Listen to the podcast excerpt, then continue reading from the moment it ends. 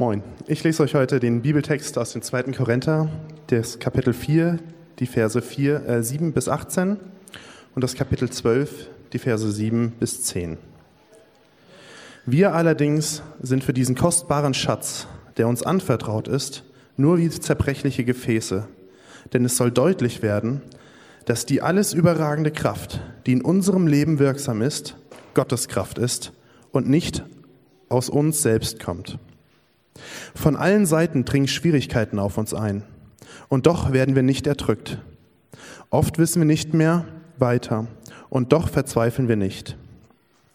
Wir werden verfolgt und sind doch nicht verlassen. Wir werden zu Boden geworfen und kommen doch nicht um. Auf Schritt und Tritt erfahren wir am eigenen Leib, was es heißt, am Sterben Jesu teilzuhaben. Aber gerade auf diese Weise soll auch sichtbar werden, dass wir jetzt schon in unserem irdischen Dasein am Leben des auferstandenen Jesu teilhaben. Ja, mitten im, mitten im Leben sind wir um uns Jesu willen ständig dem Tod ausgeliefert. Und eben dadurch soll sich in unserem sterblichen Dasein zeigen, dass wir auch am Leben von Jesu Anteil haben. Unser Dienst bringt es also mit sich, dass an uns der Tod zur Auswirkung kommt aber er führt auch dazu, dass an euch das Leben wirksam ist. In der Schrift heißt es, ich habe mein Vertrauen auf Gott gesetzt und darum habe ich geredet. Der Glaube, der aus diesen Worten spricht, erfüllt auch uns. Auch wir vertrauen auf Gott und deshalb lassen wir uns nicht davon abhalten, zu reden und das Evangelium zu verkünden. Denn wir wissen, der, der Jesus, den Herrn, von den Toten auferweckt hat, wird auch uns auferwecken. Wir sind ja mit Jesus verbunden und wird uns dann zusammen mit euch vor sich treten lassen. Ja, unser ganzer Dienst geschieht für euch, denn Gottes Gnade soll immer mehr Menschen erreichen, damit dann auch seine ständig wachsende Zahl Gott dankt und ihm die Ehre gibt. Das sind also die Gründe, weshalb wir uns nicht entmutigen lassen mögen auch die Kräfte unseres äußeren Menschen aufgerieben werden. Unser innerer Mensch wird Tag für Tag erneuert. Denn die Nöte, die wir jetzt durchmachen, sind nur eine kleine Last und gehen bald vorüber. Und sie bringen uns etwas, was von unvergleichlich viel größerem Gewicht ist. Eine unvorstellbare und alles überragende Herrlichkeit, die nie vergeht. Wir richten unser Blick nämlich nicht auf das, was wir sehen, sondern auf das, was jetzt noch unsichtbar ist. Denn das Sichtbare ist vergänglich, aber das Unsichtbare ist ewig. Und damit ich mich wegen der hohen Offenbarungen nicht überhebe, ist mir gegeben ein Pfahl ins Fleisch, nämlich des Satans Engel, der mich mit Fäusten schlagen soll, damit ich mich nicht überhebe. Seinetwegen habe ich dreimal zum Herrn gefleht, dass er von mir weiche. Und er hat zu mir gesagt, lass dir an meiner Gnade genügen, denn meine Kraft vollendet sich in der Schwachheit. Darum will ich mich am allerliebsten rühmen für meine Schwachheit, auf dass die Kraft Christi bei mir wohne. Darum bin ich guten Mutes in Schwachheit, in Misshandlung, in Nöten, in Verfolgung und Ängsten um Christi willen. Denn wenn ich schwach bin, so bin ich stark.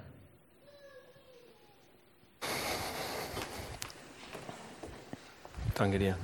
Guten Morgen. Einige von euch wissen das. Wir waren äh, vor zwei, drei Wochen in Dänemark mit einigen von euch zusammen, haben Urlaub gemacht. Äh, 40, ungefähr 40 Leute, 39 Leute. Ähm, und klein, groß, alt, jung, alle waren dabei. Es war eine tolle Tour, eine Woche fast. Und ähm, an einem Abend also es war richtig schön Urlaub und an einem Abend haben wir uns überlegt, dass wir ähm, uns auch ja, was, was Geistliches antun wollen im Urlaub. Und wir haben gesagt, wir würden gern beten für die nächste Generation. Also nicht nur für uns, sondern für das, was kommt, für die Nächsten. Und ähm, also für die Kleineren, für die Kinder, für alles, was dazugehört. Und das haben wir auch gemacht. Und äh, warum erzähle ich das? Weil an diesem Abend ich ge gemerkt habe, egal welche, welche Familie oder welcher, welche Person da vor mir stand. Und wir haben, ähm, saßen dann am Lagerfeuer oder standen am Lagerfeuer. Und jeder hatte was. Jeder hatte was. Und zwar nicht Kleinigkeiten, sondern wir kannten uns dann schon vier, fünf Tage und jeder hatte was und hat gesagt, dafür können wir beten. Das ist gerade, ich weiß gar nicht, ob ich an Gott glaube oder nicht, aber wenn es jemand gibt, dafür können wir beten. Das ist eine krasse Sache in unserem Leben, gerade als Familie oder bei mir persönlich oder bei den Kindern oder bei der nächsten Generation oder wie auch immer. Jeder hatte etwas. Ähm, kleine Sachen, große Sachen, wie auch immer. Aber jeder hatte was, wofür er gesagt hat, das ist notwendig, dass man das mal bebetet oder mal zu Gott vielleicht bringt. Äh, die Kirche schlägt vor, und da hat sie tatsächlich eine gute Idee mal gehabt. Die Kirche schlägt vor, dass man sich einmal im Jahr tatsächlich Gedanken macht zu genau diesem Thema, zu Leid, zu Schmerzen, zu Tod, zu Ewigkeit. Ähm, das ist der Ewigkeitssonntag, der erst in zwei Sonntagen kommt. Und wir haben gesagt, wir würden das auch gern machen. Das ist eine gute Idee, sich das nicht auszuklammern im Leben, sondern bevor die Adventszeit losgeht, das gemütliche Weihnachten, dass man sich tatsächlich auch erinnert, was haben wir letztes Jahr verloren. Ähm, ich habe meinen Opa verloren, 84, der ist gut eingeschlafen nach einem reichen, satten Leben und trotzdem, wenn man sich daran erinnert, das tut weh. Also das wird heute kein leichtes Thema. Was habt ihr verloren? Was haben wir verloren? Und ich weiß, einige von euch ähm, haben nicht nur durch Tod einiges verloren, aber dagegen sind andere Sachen in die Brüche gegangen. Und man hat ähm, Tragödien, Probleme, Leid ähm, mit denen man umgehen muss. Und die Frage ist, was kann man aus christlicher Sicht dafür sagen? Wir sind in der Kirche, was, was können wir sagen als Kirche dazu? Was können wir sagen als Christen zu solchen Themen? Ähm, ich habe eine Vorbemerkung noch, bevor wir uns den Text angucken. Eine Vorbemerkung noch, das ist ein Riesenthema. Erwartet bitte nicht, dass ich jedem eine gute Antwort gebe oder die habe ich überhaupt sowieso nicht, sondern das ist ein erster Einstieg. Wir werden uns die nächsten zwei, drei Wochen ähm, auch um dieses Thema drehen und das ein bisschen sacken lassen auch, weil das wichtig ist. Also heute werden wir ähm, den ersten Anfang so schaffen und wir werden, ich werde mir den Text dazu angucken, weil ich glaube, dass Bibel viel mehr Weisheit hat als ich, sowieso. Ähm, und deshalb gucken wir uns den Text an. Ich gehe auch ein bisschen mit euch durch. Und das sind drei Dinge, die, die ich gelernt habe in der letzten Woche. Und das erste ist die Unvermeidbarkeit von Problem und Leid. Die Unvermeidbarkeit. Das zweite ist, wie gehen wir mit Leid um? Wie geht dieser Text mit Leid um? Und die dritte, dritte ist die, die Zukunft von Leid. Ja, drei, drei Sachen. Die Unvermeidbarkeit, wie gehen wir damit um? Und die Zukunft von Leid. Und das erste ist, der erste Punkt, ich steige gleich ein, der erste Punkt ist eher kurz. Yeah, eher kurz, ja. Ähm, weil Paulus ihn kurz hält. Ja, in Vers 16 sagt Paulus, Guckt euch mal den, den Text mit an, ähm, Kapitel 4, Vers 16 sagt Paulus, das sind also die Gründe, warum wir uns nicht ermutigen lassen, wenn auch der äußere Mensch verfällt. Ja? Er stellt das so hin, als wenn jeder zustimmen würde, als wenn das klipp und klar ein Fakt damals war, den jeder kennt. Was meinte er damit? Ja? Das, äh, der äußere Mensch verfällt. Was meint er damit? Unsere Griechischlehrer würden sagen, was Paulus hier an dieser Stelle macht, ist, er meint nicht nur den Körper, er spricht nicht nur vom Körper, sondern was er hier mit den griechischen Vokabeln, was er hier ausdrückt, ist, dass es, er meint was viel Umfassendes. Er spricht über das Leben in dieser Welt, ja, die sichtbare Welt. Er sagt, alles in dieser Welt verfällt. Das ist das zweite physikalische Gesicht, äh, Gesetz der Thermodynamik. Ja, kannte Paulus wahrscheinlich auch schon. Er sagt, alles zerfällt in dieser Welt. Ja? Alles in dieser Welt zerfällt stetig, es ist nicht wiederherstellbar. Zum Beispiel unser Körper, ja? der zerfällt. Unsere Herzen sind diese, also wenn die, das fleischliche Herz sind wie diese alten aufziehbaren Uhren, die zieht man einmal auf und die haben eine bestimmte Zahl von Tic-Tacs und wenn die aufhört, dann hört es auf. Dann kann man das noch vielleicht noch mal kurz reparieren, aber irgendwann ist Tic-Tac zu Ende. Die ticken jetzt auch gerade. Ja, unsere Körper verfallen unser Aussehen verfällt. Auch wenn wir noch so viel Geld ausgeben, unsere physische Attraktivität geht so langsam den Bach runter. Ähm, ne? und, und, wir, und wir, egal wie viel Geld wir reinstecken und was auch immer wir machen, wir können es nicht aufhalten. Ja? Man kann ja fast jeden Tag trainieren gehen, aber es wird einfach nicht besser. So, ab irgendeinem Alter. Oder unsere Beziehung verfallen. Immer wieder. Ja, wir haben eine Gruppe von Freunden. Ich kann mich noch an, an unsere Berliner Zeit erinnern. Da hatten wir Freunde, die, die kenne ich überhaupt nicht mehr. Oder Studentenfreunde oder sonst was. Ähm, durch Zeit, Umstände beginnen diese Sachen dann auch wieder zu zerbrechen und zu zerfallen. Ja? Und das passiert immer wieder. Man lebt sich auseinander, man wird auseinandergerissen, wegziehen, Studium, Job, Kinder, was auch immer. Unsere Familien verfallen, zerfallen. Wir können ja, auch durch Zeit und Umstände oder Entfernung oder durch Dramen gehen die auch kaputt. Alles verfällt. Unser Können verfällt, zerfällt. Ja, ich, ich kann keinen, ich konnte noch nie und kann keinen Backflip mehr lernen auf dem Snowboard. Geschweige denn irgendwas anderes. Aber mein Können wird einfach limitierter. Ja? Im Fußball bin ich auch langsamer als ein 20-Jähriger. Beim Squash auch. Und also das verfällt auch. Und wir können auch nicht immer top im Job sein und unsere 70, 80 Stunden abreißen, ohne dass es irgendwie an unserem, an unserem Körper, an unserem Seele, an unserem Geist irgendwie so harmlos vorbeigeht.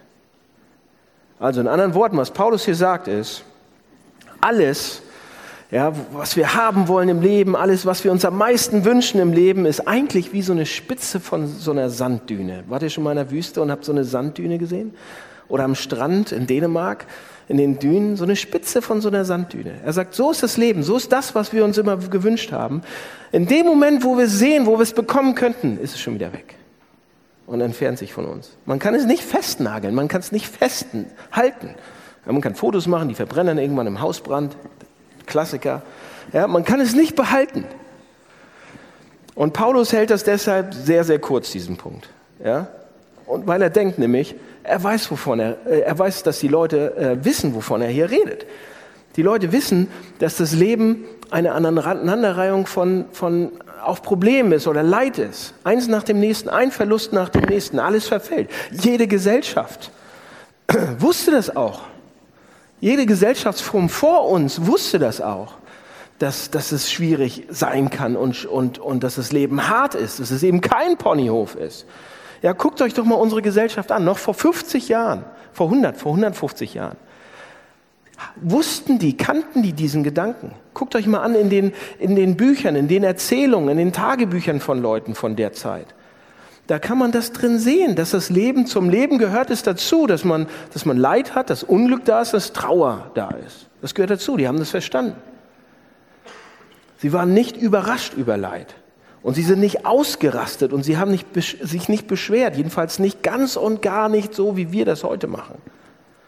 Ja? Wir sind die erste Kultur, die erste Gesellschaft so, für die das ein Schock ist. Also wirklich ein Schock. Wir sind überrascht vom Leid. Und Paulus stellt sich hier hin und sagt im Wesentlichen, seid nicht überrascht.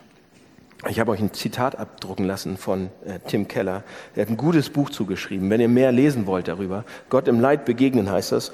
Und äh, Tim Keller hat das gut auf den Punkt gebracht. Er sagt, egal wie gut wir vorbeugen, egal wie gut wir unser Leben gestalten, egal was wir alles anstellen, um reich, gesund, beruflich erfolgreich und in Freundschaft und Familie glücklich zu sein. Irgendwann, irgendwann kommt etwas, das unser schönes Leben beschädigt, ja ruiniert. Mit noch so viel Geld, Macht und Planung können wir es nicht verhindern. dass Tod, Krankheit, zerbrochene Beziehungen, finanzielle Katastrophen und hundert andere Übel über uns hineinbrechen. Das menschliche Leben ist furchtbar zerbrechlich, ausgeliefert an Kräfte, die zu stark für uns sind. Ja, aber wir sind doch Christen. Aber wir haben doch Gott, oder nicht? Also wenn wir Gott haben, dann ist, da kann es doch nicht so schlimm sein. Also wir haben ja jemand, der die Kraft hat, eigentlich da einzugreifen oder nicht. Wenn wir Gott haben, warum ist es dann doch so schlecht und so schlimm mit uns? Wo ist er denn? Und Leute, wisst ihr was? Das Gleiche haben die, die, die Menschen damals, Paulus, auch diese Frage gestellt. Wenn es dann mal hart wird für uns, und wir glauben an Gott und wir sind Christen oder haben uns damit auseinandergesetzt oder auch nicht. Es ist immer eine ganz, ganz nette Frage, wo ist denn Gott? Warum lässt er das zu? Warum lässt er diese Tragödien zu? Und damit sind wir eigentlich schon mal im zweiten Punkt. Seht ihr, dieser, dieser Korintherbrief, wie gehen wir halt damit um? Dieser Korintherbrief, diesen, diesen Brief, den Paulus hier schreibt, den schreibt dann eine Gemeinde, ähm, eine etwas freche Gemeinde eigentlich, eine sehr freche Gemeinde, die, die nämlich seine Autorität als Apostel und seine Qualifikation komplett in Frage stellt. Die sagt, ja, du bist überhaupt nicht, also Paulus, eigentlich brauchst du uns überhaupt nicht zu sagen, du hast eigentlich gar nichts zu sagen. Wisst ihr warum? Wenn ihr, wenn ihr diesen ganzen Brief lesen würdet, dann würdet ihr erkennen, ähm, dass Paulus hier Leuten antwortet, die sagen, Paulus kann man nicht trauen. Äh, Gott ist nämlich überhaupt nicht mit ihm. Ne? Hört nicht auf Paulus, weil Gott ist nicht auf seiner Seite. Und wisst ihr, warum die das sagen? Weil es Paulus so dreckig ging. Paulus ging nichts, im, im Kapitel 11, wenn ihr es weiterlesen würdet, im Leben von Paulus scheinen richtig viele Sachen, nicht ein paar, sondern richtig viele Sachen einfach gegen die Wand zu laufen. Das, bei Paulus schienen besonders viele Tragödien und Probleme und Leid zusammenzukommen. Weiß nicht, ob ihr das überhaupt wisst. Er, er beschreibt das mal in Kapitel 11. Ich habe eine kurze Liste zusammengestellt, Kapitel 11. Und da sagt er, ich war im Gefängnis, ungerechtfertigt, eingesperrt im Gefängnis. Ich wurde gefest, gefesselt und gebunden, ja, mit so einem Ding und mehrere Male. Ich habe fünfmal 39 Schläge gekriegt mit dem Stock. Da ist der Rücken offen. Fünfmal. Ja? Dreimal wurde ich mit Rohren geschlagen. Einmal wurde ich gesteinigt, habe es überlebt. Dreimal hatte ich Schiffbruch. Fast ertrunken. Einen Tag und eine Nacht bin ich auf offenem Meer getrieben. Andauernde Gefahren, schreibt er, durch Flüsse, durch Räuber, durch meine eigenen Landsleute, durch Heiden, durch Hunger, durch Durst, durch Kälte und durch Nacktheit. Und wisst ihr, was dann die, und das ist eine kleine Liste. Und wisst ihr, was die Leute dann gesagt haben? Die Leute haben gesagt, also wie kann Gott denn mit dem Mann sein, wenn all diese Dinge in seinem Leben passieren, ja? Weil, weil, wenn Gott mit dir ist, der hält auch seine Hand irgendwie drauf. Wenn du Christ bist, dann beschützt er dich doch. Also wenn Gott dein Vater ist und der es gut mit dir meint, dann beschützt er dich doch. Dann bist du doch erfolgreich. Dann geht's dir gut. Ihr könnt euch wahrscheinlich vorstellen, wie einer sagt, einer, der Paulus dann so, so kennt und sagt, also wisst ihr was, Paulus, ich bin ja auch Handelsmann so. Ich reise seit Ewigkeiten, seit 40 Jahren reise ich mit Schiffen auf dem Mittelmeer. Ja, und es war manchmal ganz schön rau und so weiter. Und ich war oft am Strand und hier und da, aber ich hatte noch nie Schiffbruch. Der Mann hatte schon dreimal innerhalb von fünf Jahren Schiffbruch. Also ob da Gott auf seiner Seite ist, weiß ich nicht so. Was ist los mit dem Typen? Wenn Gott mit ihm ist, wenn Gott mit, mit, mit Paulus ist, mit einem Apostel, wenn Gott wirklich mit ihm wäre, dann würden diese Dinge noch nicht passieren. Wenn Gott da wäre, würden diese Dinge doch nicht passieren. Jedenfalls nicht so viele. Nicht so hart. Wenn Gott mit dir ist, dann beschützt er dich, dann, dann, dann regelt er doch Sachen für dich, oder nicht? Leute, und das ist natürlich auch eine Frage, die wir selbst immer wieder stellen oder selbst immer wieder so sagen, wenn es wirklich hart ist, wenn die Ehe kaputt geht oder wenn Krankheit kommt, das sind die beiden größten, schlimmsten Sachen für uns hier gerade oder vielleicht noch andere, wenn der Job weg ist auf einmal, wenn man betrogen und belogen wird und nichts dafür kann. Und wir fragen das. Wenn man in, und ihr wisst selbst, wo ihr seid, vielleicht noch schlimmere Dinge. Und ihr steckt in so einer Phase, in der eine nach der anderen Sache schief geht. Und man fühlt sich, als wenn man den Boden schon erreicht hat. Und dann findet man raus, das geht noch tiefer. Und dann sehen wir uns das Leben an und sagen, das kann doch nicht richtig sein. Also entweder gibt es keinen Gott oder der hat keine Lust auf mich oder der kann nichts oder er ist richtig sauer auf mich für was auch immer ich gemacht habe. Aber auf jeden Fall kann er nicht mit mir sein. Nicht, oder? Oder? Er kann doch nicht mit mir sein. Wenn Gott mit mir ist, dann würden diese ganzen Sachen nicht so geballt passieren. Dann wird doch irgendwo ein Sicherungsnetz sein. Denken wir das auch manchmal? Wisst ihr, was Paulus darauf sagt? Wie, wie, Paulus reagiert auf diesen, diesen, diese Frage von den Menschen. Ja? Auf diese Prämisse. Die, die Prämisse ist, wenn Gott mit mir ist, dann würden doch diese Sachen nicht so geballt alle passieren. Und Paulus sagt, Paulus sagt dann nicht, ja gut, passieren, aber trotzdem betet mehr, dann gehen sie wieder weg. Sagt er nicht. Er sagt doch nicht, oh Gott ist trotz dieser ganzen Sachen bei dir. Er geht noch viel weiter. Er geht noch viel weiter. Er sagt, seine Leiden, Paulus Leiden, seine Leiden sind nicht ein Fehlen von Gott, sondern sie sind eine Bekräftigung davon, dass er da ist. Sie sind eine Bekräftigung des Evangeliums in Vers 10, 11 und 12.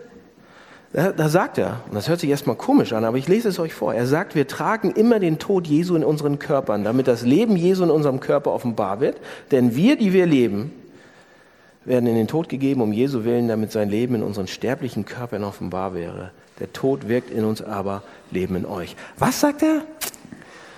Ich habe eine ganze Woche dran gesessen, deshalb weiß ich, was da steht. Es ist ein langer Satz. Im, im Griechischen ist, da ein, ist, das ein Satz mit ein paar Komma, Komma, Kommata und einem Punkt. Paulus sagt in diesem Satz, so funktioniert das Evangelium. Das Christentum funktioniert so. Tod führt zu Auferstehung. Schwachheit führt, führt zu Triumph und Begeisterung. Er sagt, die Art und Weise, wie das bei Jesus funktioniert, wie das, wie das Evangelium bei Jesus funktioniert, so funktioniert es auch bei mir. Und wenn Paulus sagt, der Tod wirkt in uns, er sagt das hier in Vers 11, der Tod wirkt in mir, das ist eine Metapher, das ist ein Bild. Und es ist eine Metapher für alle möglichen Leiden, ja, für alle emotionalen Tode, für alle ökonomischen Tode. Er redet über seine Leiden und er nennt es der Tod lebt in mir, eine Metapher, ja. So wie Leid und Tod, sagt er dann, für Jesus etwas zu größerem Leben geführt hat, denke ich, passiert das Gleiche, wenn ich mit Jesus lebe. Sagt Paulus hier. Meine Tode, mein Leid, meine Leiden scheinen mich zu größerem, reicherem und tieferem Leben zu machen, Leben zu führen. Das sagt Paulus.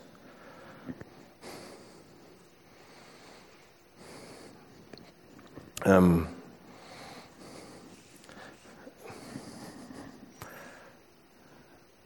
als Pastor begleite ich einige von euch in schwierigen Situationen. Und in, letzten, in den letzten Wochen habe ich ein, zwei, drei, vier, ich weiß nicht, einige Leute, ähm, die ich begleite. Und ähm, Dominik würde mir sagen, Daniel, das ist dein, dein Hirtenherz, dein Pastorenherz. Das geht mir richtig nah. Einige von euch so zu begleiten, das, ist, äh, das tut mir fast körperlich weh teilweise. Weiß nicht, was es ist, aber es tut mir weh. Das tut mir fast, als wenn ich da persönlich durch. Warum? Warum muss es denen so schlecht gehen und so dreckig? Und, und warum muss ich mir das nicht, nicht nur anhören, aber wie, warum tut mir das auch so weh? Wenn ich das nicht hätte, würde ich für den Rest meines Lebens so ein kleiner, seichter Jugendpastor sein. Und ich hätte nichts zu sagen. Ich merke, wie es mich reifer macht, wie es mich weiterbringt. Ähm, wie es mich erwachsener macht, aber auch für den Nächsten, der um die Ecke kommt, der noch härter ist, bereit macht. Komisch, oder? Das ist mein persönliches Beispiel. Es erklärt überhaupt nicht, warum einige durch Dreck gehen müssen. Aber es gibt so viel mehr Beispiele, so viele mehr Beispiele von Leuten, die durch Leid gehen mussten oder gehen, und es sie letzten Endes zu größerem, tieferem, tieferem, reicherem Leben macht. Joni, Tada, tolle Geschichte. Jan Hus, Paul Gerhardt, so viele Kinder verloren, einige der größten Lieder der, der Kirchengeschichte geschrieben. Bonhoeffer, Anne Frank, Jim Elliot. Das könnte man so weitermachen. Ich lasse es dabei. Ganz, ganz viele Beispiele von Menschen, es gibt keine Auferstehung ohne Tod.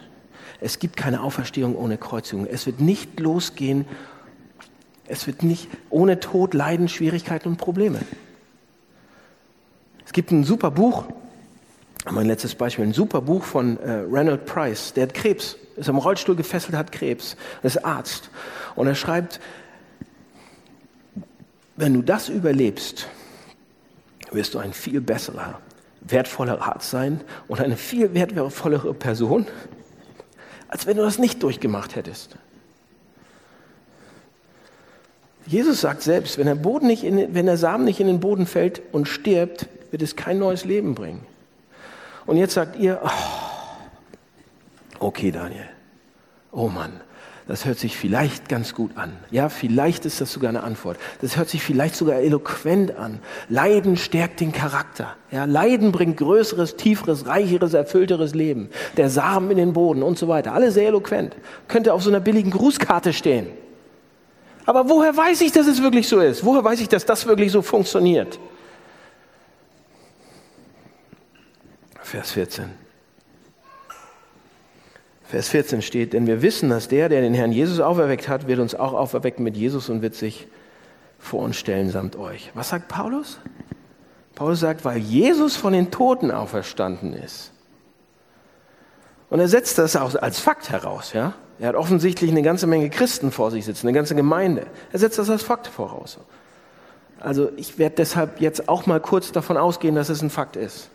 Und ich weiß, wir haben uns in den letzten Jahren ab und zu mit der Auferstehung befasst und einige von euch, die Gäste sind oder das erste Mal in Kirche und sagen, Auferstehung, ganz heißes Eis, ein ganz dünnes Eis. Ähm, wir haben uns damit beschäftigt in den letzten Jahren und haben immer wieder gesehen, dass es keine andere mögliche historische Erklärung dafür gibt, wie das Christentum so entstanden ist, wenn Jesus eben nicht von den Toten auferstanden wäre. Haben einige Male darüber geredet und so weiter. Deshalb, ich setze es mir jetzt voraus, aber für euch, die ihr sagt, dünnes Eis, prüft das doch mal. Setzt euch mal mit auseinander. Lasst, euch, lasst das nicht einfach links liegen und sagt, jetzt bin ich raus. Sondern prüft diesen, diesen, diesen, eigentlich den Kern des Christentums. Darum, wenn wir den nicht, wenn wir den streichen, dann fällt das wie ein Kartenhaus in sich zusammen. Also Paulus sagt hier, weil die Auferstehung von Jesus passiert ist, weil die Auferstehung passiert ist, das ändert alles, da steckt es drin, da ist der Schlüssel, da ist die christliche Hoffnung. Und dann erklärt Paulus das ein wenig tiefer, was er damit meint, und er redet von sich selbst auf einmal. Und er redet von seinem Stachel im Fleisch. Paulus hat auch gelitten. Und er, und er benutzt das hier als Metapher auch wieder und beschreibt den Stachel im Fleisch. Das ist sein Leiden, das ist sein Problem, das ist seine Herausforderung. Ja? So, also, Paulus schreibt davon, und er sagt, oh, mir geht's auch so dreckig. Ich habe diesen Stachel im Fleisch. Ja, und er beschreibt mit Stachel des Satans und gesendet und hier und da. Also es ist wirklich ernst. Was ist dieser Stachel im Fleisch? Ja, wir wissen es nicht. Als Theologiestudenten haben wir uns da aufgerieben, haben gesagt, ja, das und das und gibt es nicht irgendwo, es gibt wahrscheinlich tausend Doktorarbeiten zu dem Thema, was der Stachel im Fleisch sein könnte, aber wir wissen es nicht. Wir wissen nicht, ob es irgendein Schmerz ist, eine Krankheit, vielleicht eine Scheidung wegen seinem Glauben oder ein Leiden. Für, was war diese Qual für Paulus? Wir wissen nicht, was es war. Aber Leute, wir brauchen es auch nicht zu wissen. Was wir wissen müssen darüber ist, ist Folgendes. Paulus fragt Gott, er schreit zu Gott, er bittet Gott, immer und immer und immer wieder es wegzunehmen. Nimm es weg, befreie mich davon. Und Gott sagt, nein. Nö, Paulus schreit, nimm's weg. Und Paulus sagt, äh, Gott sagt, nein. Erinnert euch das an irgendjemand? An irgendjemand? Nicht an euch. Im Garten Gethsemane sah sich Jesus nicht nur einem Stachel gegenüber, sondern einem Speer. Der ultimativen Lanze eigentlich, die durch sein Herz ging die durch seine Hände ging, die seine, in seine Seite rein, die durch seine Seele ging. Und er schreit zu Gott und bittet sie wegzunehmen. Und Gott sagt, nein. Aber Gott sagt zu Jesus, was Jesus zu Paulus gesagt hat, Gott sagt zu jedem Einzelnen eigentlich in diesem Raum, oder der das hier hört, was sagt Gott? Gott sagt, nein, weil meine Kraft nur in eurer Schwachheit mächtig wird, perfekt wird. Er sagt zu Jesus, meine Lebens, lebensgebende Kraft kann nur in diese Welt kommen und diese Welt umkrempeln und in dieser Welt explodieren und in alle deine Freunde kommen, Jesus Christus, durch deine Schwachheit. Und das ist, was Paulus lernt. Und er sagt, wenn Jesus Christus, ohne sich zu beschweren, sein unendliches Leiden durchsteht und dadurch, und dadurch Gottes Leben in, in diese Welt letzten Endes kommt, in uns kommen kann, dann sagt Paulus, okay, wenn ich das sehe, wie durch unendliches Leid er das kann, dann kann ich vielleicht, wenn ich mir das angucke, durch meine begrenzten Leiden gehen, ohne zu murren, wenn ich ihn kenne. Jesus ging durch unendliches Leid, ohne sich zu beschweren. Vielleicht können wir das auch, wenn wir das sehen.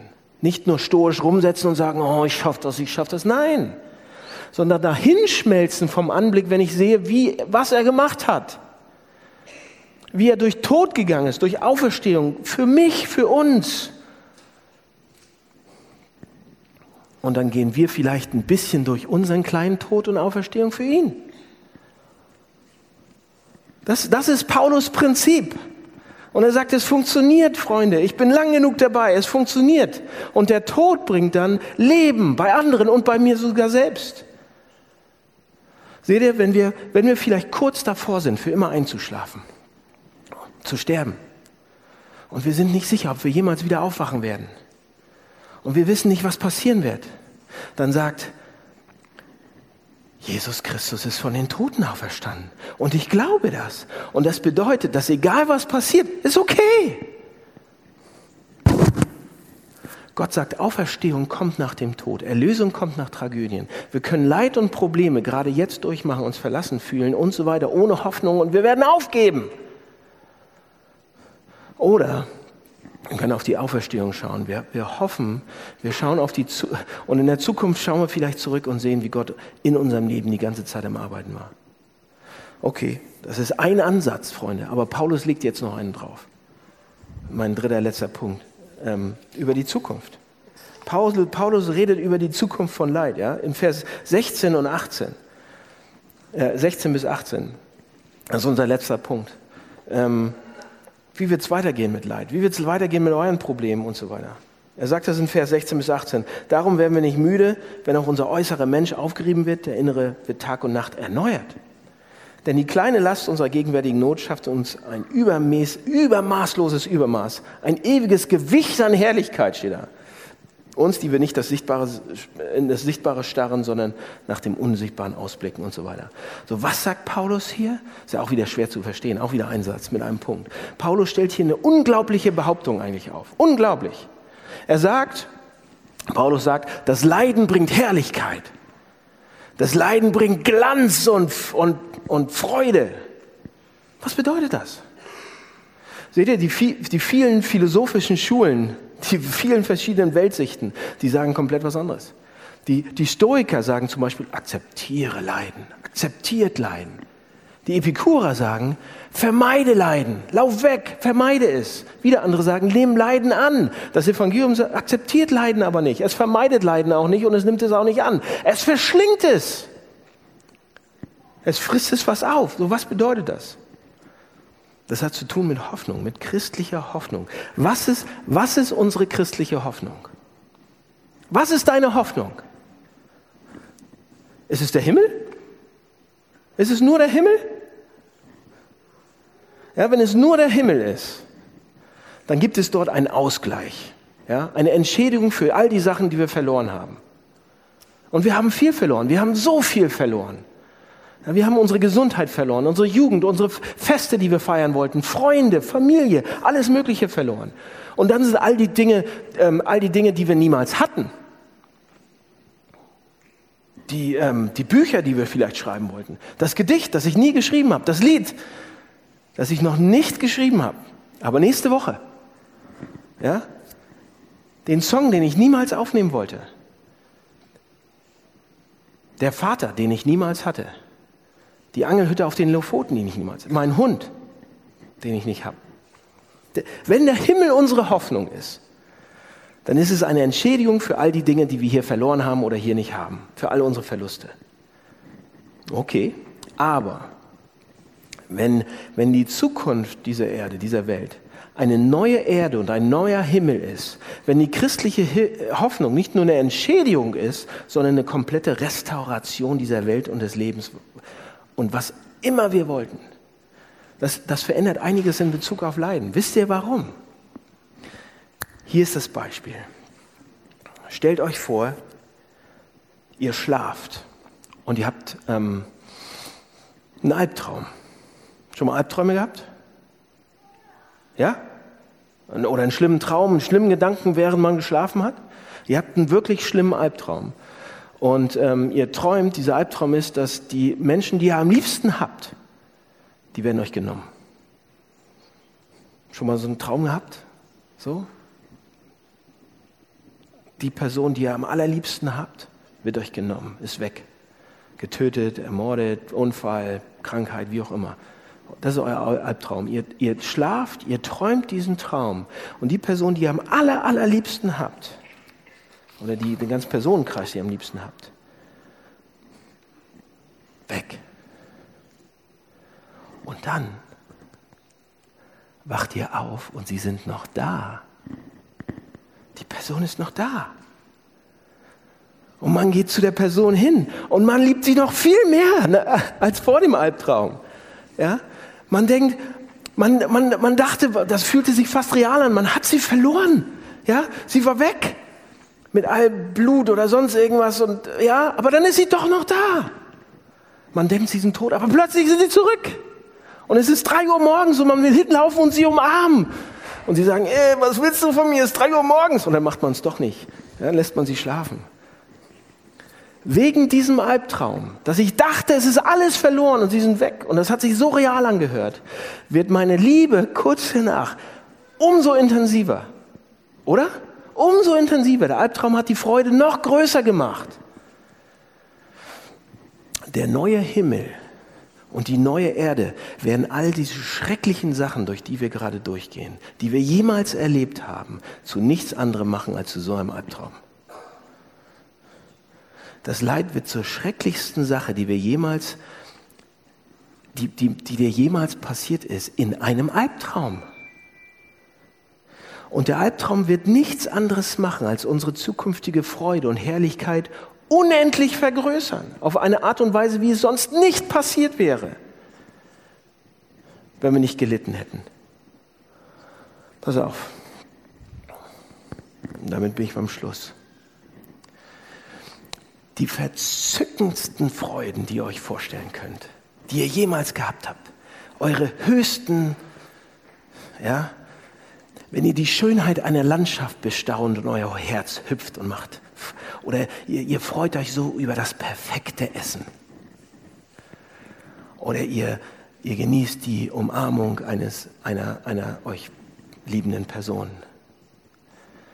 Das sind wie Tautropfen verglichen mit dem bodenlosen Ozean der Freude, wie es sein wird, Gott von Angesicht zu Angesicht zu stehen. Christliche Hoffnung gibt uns nicht nur einen Ausgleich für Leid, es wandelt es um unsere momentane Bedrängnis oder Problem oder Krankheit oder Leid macht unsere Freude größer, sagt der Text hier. Es gibt Leute, es gibt keine andere Auffassung von Leid, die hoffnungsvoller, ermutigender oder herrlicher ist als das. Die großen Denker und Schreiber haben das verstanden. Haben wir das verstanden heute Morgen? Ich glaube nicht. Ich glaube nicht. Ich habe es letzte Woche, die ganze Woche dran gesessen. Ich, hab, ich kratze da dran und denke, das kann doch nicht sein. Das ist so eine Behauptung. Und dann sagt Paulus, wisst ihr, was ihr denn machen müsst? Ihr müsst darauf schauen die ganze Zeit. Ihr müsst euer, er sagt, die Augen darauf gerichtet haben, andauernd, immer wieder drüber nachdenken, bis es euch ermutigt. Und diesen ausgeklügelten Plan von Jesus zu sehen, das Böse wird in unser letzt, das Böse ist letzt, das Leid eigentlich, ist, ist letztendlich ein Diener für unsere perfekte Freude und für Herrlichkeit. Schaut darauf, sagt Paulus, schaut es euch an, kaut darauf rum, guckt euch das an. Und selbst die schlimmsten Sachen werden nicht zu etwas Großartigem machen. Und dann sagt er zum Schluss, denn die kleine Last, die kleine Last des gegenwärtigen, der gegenwärtigen Not, jetzt, heute, schafft uns in maßlosem Übermaß ein ewiges Gewicht in der Herrlichkeit. Wollen wir darüber nachdenken? Lass mich beten. lieber Herr Jesus, ich kratze da dran. Wenn das wahr ist, wenn das wahr sein sollte, und ich möchte daran glauben, ich glaube daran, dann ist das ein ziemlich dickes Versprechen. Dann ist es eine, eine so großes, so großes, ein so großes Versprechen, ein so großes Geschenk, ähm, das wirklich alles andere wie, wie Kleinigkeiten aussehen lässt. Wir wollen daran glauben. Und ich bitte dich, dass du uns im Abendmahl jetzt zusprichst, dass wir das glauben können dass wir auf dein Kreuz schauen, auf das, was du gemacht hast, ohne zu murren für uns. Und dass wir durch Leid durchgehen können, aber mit einer Hoffnung, die du uns versprichst. Durch das, was du uns versprichst. Amen.